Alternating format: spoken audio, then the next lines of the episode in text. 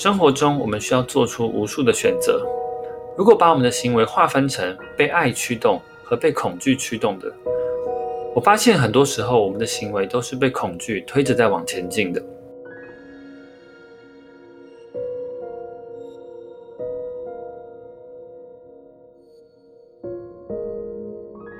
很多时候，我们以为我们躲开了这些难题，但它其实已经离我们越来越近了。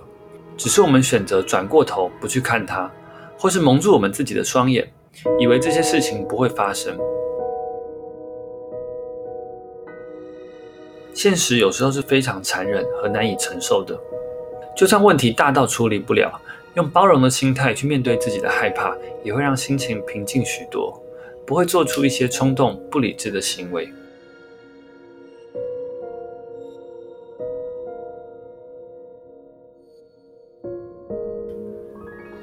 各位听众朋友，大家好，欢迎收听新一期的 B 六一二。人的一生中都会遇到很多令我们感到害怕或者恐惧的事情，这些恐惧驱使着我们做出生命中不同的选择和改变。有时候因为恐惧，我们变得胆小懦弱；有时候却因为这样的情绪，让我们避开了一些危险。对于一些危险的事物，产生排斥或者远离，是动物和人类的天性。但在日常生活中，其实很大比例的恐惧都是社会教育我们的，或者说是被我们学会的。在以前威权统治的国家，恐惧甚至是驯化人民最方便也最直接的手段。人民因为恐惧暴力、饥荒或者不稳定，所以选择接受了法律、军队和君王的保护。但君王同时也制定了维护自身绝对权力和地位的法条，来惩罚一些违抗自己命令的人。近代社会虽然大部分的国家已经不再需要恐惧国家和君王，但恐惧依然驱动着我们生活中的许多行为。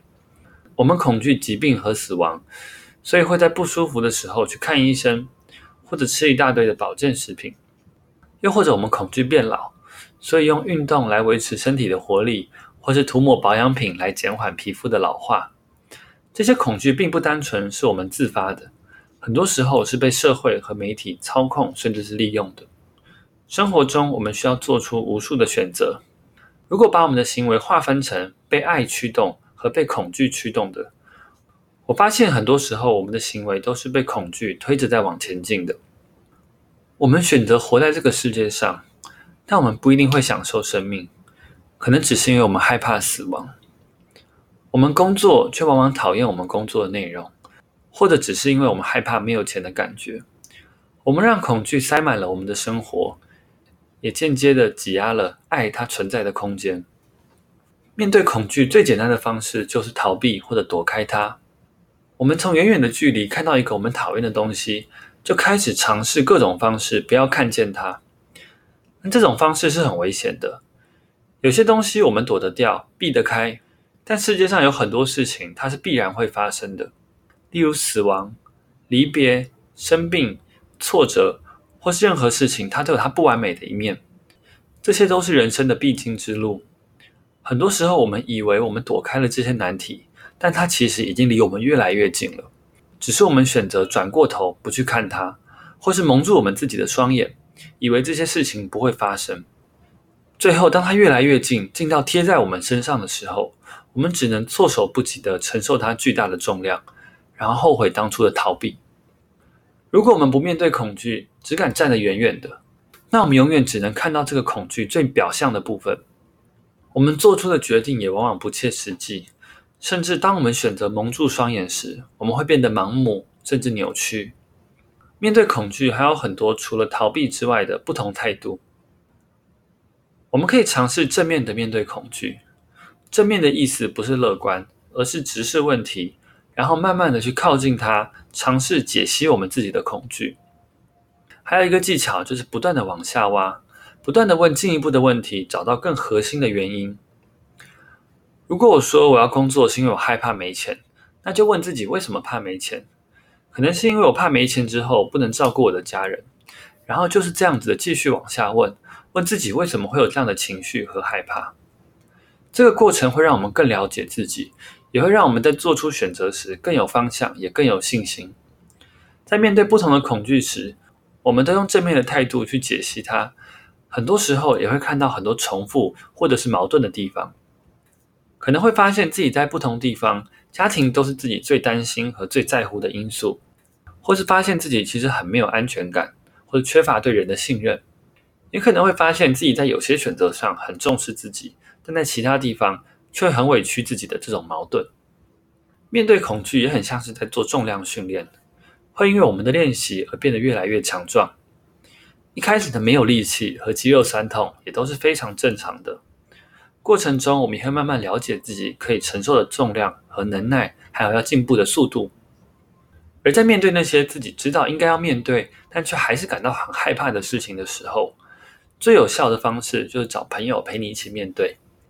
就像晚上在一个不熟悉的地方，我们一个人会不敢出门，但拉一个朋友就不怕了。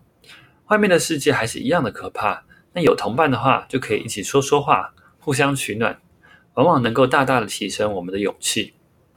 或者很多时候，其实我们只是需要一个能让我们分心、陪我们聊天的对象，才会有力气继续走下去。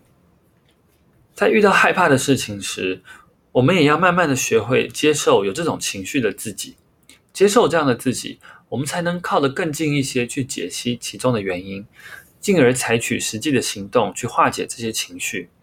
现实有时候是非常残忍和难以承受的，就算问题大到处理不了，用包容的心态去面对自己的害怕，也会让心情平静许多，不会做出一些冲动、不理智的行为。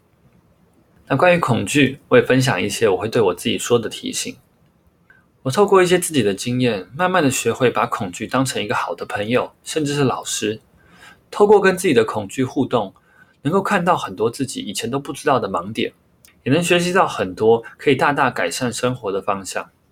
还有，我也会告诉自己，有恐惧没有关系，可以欣然的接受这样的自己。如果有一个很大的困难或一个坎，我现在真的走不过去，也没有关系，可以找朋友陪你一起前进，或者休息一下也是很好的。如果走的过程我真的超级超级的害怕，那我会告诉自己，用爬得过去也没有关系，不用硬撑，也不用勉强自己做太痛苦的行为。然后也要时常提醒自己，生命充满了未知，要永远保持着谦虚还有无知的态度去面对所有的事情和人生。关于恐惧这个主题，我也分享一本前几个月看的一本书，是女人迷的创办人张伟轩的《亲爱的，别害怕，与众不同》。我因为参加了一个女人迷举办的工作坊，然后读到了这本书。书中用非常贴近生活，但又非常有哲理的故事，描述了很多作者面对恐惧的亲身经历和实用的应对方式。有兴趣的人可以去翻翻看这本书。我分享了这些面对恐惧的方式，听起来我自己都会觉得比较辛苦和难做到。但我们把时间轴拉得长一点，这些方式我觉得才是让我们人生可以过得更从容、也更快乐、也不会后悔的选择。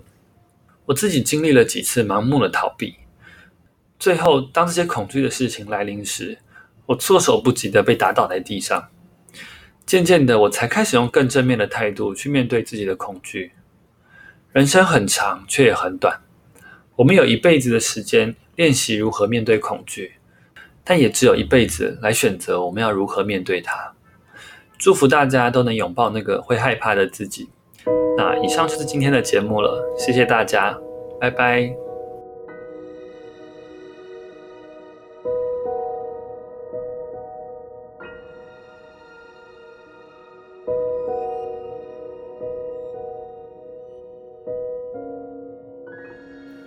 感谢收听本期节目。你可以在 Instagram 搜寻 B 六一二点 Podcast，关注这个节目，或是跟我交流想法。谢谢大家，我们下期节目不见不散，拜拜。